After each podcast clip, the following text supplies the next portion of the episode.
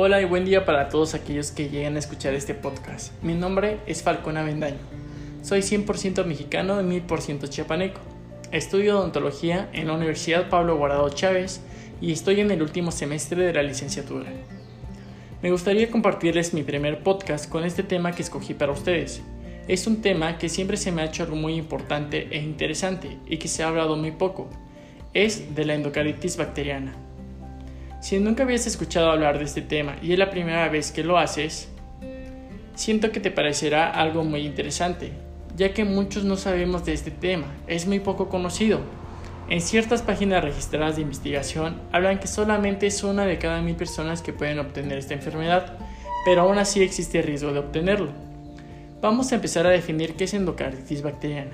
Pues bien, la endocarditis es la inflamación de revestimiento interior de las válvulas y cámaras cardíacas que forman el endocardio. Normalmente esta inflamación está causada por una infección bacteriana que crece dando lugar a vegetaciones valvulares. Esta patología se caracteriza por la acumulación de bacterias y coágulos en las válvulas que forman vegetación y al desprenderse pueden afectar a órganos vitales y ocasionar la muerte. La endocarditis se diferencia de la inflamación del músculo cardíaco, llamado miocarditis, y de la inflamación de la membrana que envuelve al corazón, que recibe el nombre de pericarditis.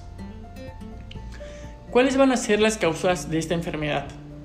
La endocarditis puede producirse a raíz de una infección viral o por hongos, pero lo más común es que se genere debido a la penetración de una pequeña cantidad de bacterias, que llegan al torrente sanguíneo por la cavidad bucal, la piel y las vías respiratorias. Entre los factores de riesgo que existen dentro de la enfermedad figuran cualquier procedimiento de cirugía dental, que incluye sangrado. Podría ser desde una cirugía de tercer molar, como una cirugía de implante, podría ser hasta una endodoncia. Otro es la colocación de vías de acceso permanentes, más conocido como catéteres. También el consumo de drogas por vías intravenosas, puesto que a menudo se inyectan bacterias directamente en venas a través de jeringas o soluciones ya contaminadas. Procedimientos del tracto gastrointestinal como cirugía del tracto biliar u operaciones quirúrgicas que involucran a la mucosa intestinal. Y por último, padecer de septicemia, que es la infección de la sangre. Se ha constatado que la endocarditis afecta más a las personas con un sistema inmunológico muy baja, por lo mismo que nuestras defensas se encuentran débiles, las bacterias aprovechan a entrar. Cabe recalcar que todo tipo de droga es inmunodepresivo, es decir, que al, al consumirlo nuestras defensas tienden a bajar. Al consumir las drogas y recibir algún tipo de tratamiento que ya dije, tienden a tener un porcentaje muy alto para que dé endocarditis bacteriana. ¿Cuáles van a ser los síntomas? Los síntomas pueden presentarse de manera lenta o repentina. La lenta que es la subaguda o repentina que es la aguda.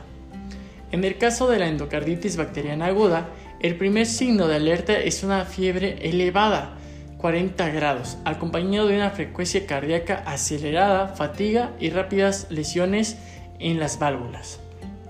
La endocarditis subaguda se asocia a fiebre leve, 37.5, 38.5, la pérdida de peso, sudoración excesiva, anemia, manchas cutáneas similares a las pecas, frutos de las hemorragias causadas por los émbolos, localizadas en las palmas de la mano, las uñas, las plantas de los pies y en lo blanco de los ojos, que la conjuntiva.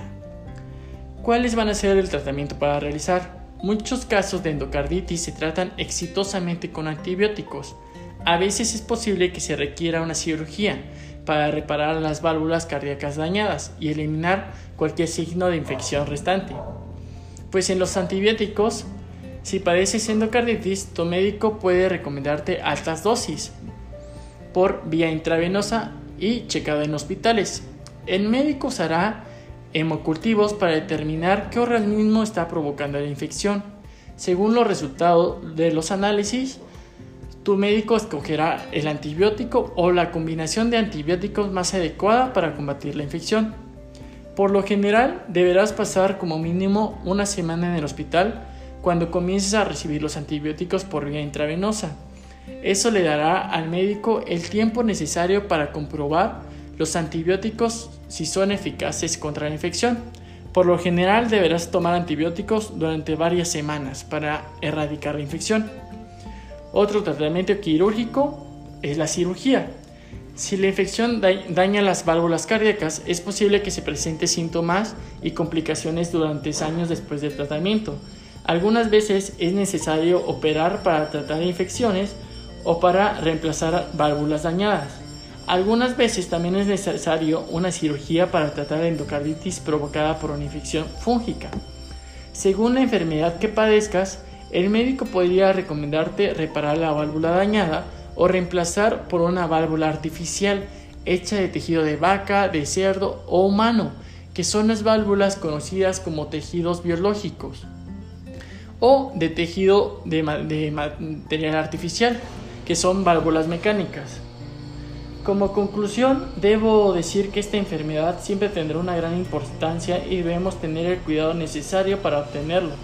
Cuando nos toque algún tratamiento que, nos conlleve a tener sangrados e influyan torrentes sanguíneos, tenemos que estar bien en nuestros sistemas inmunológicos y tener el cuidado necesario que nuestro odontólogo o médico nos diga. Bueno, así es como hago mi primer podcast. La verdad es que sí me puse algo nervioso, pero espero que te haya servido esta información y que sea importante para ti. Muchas gracias.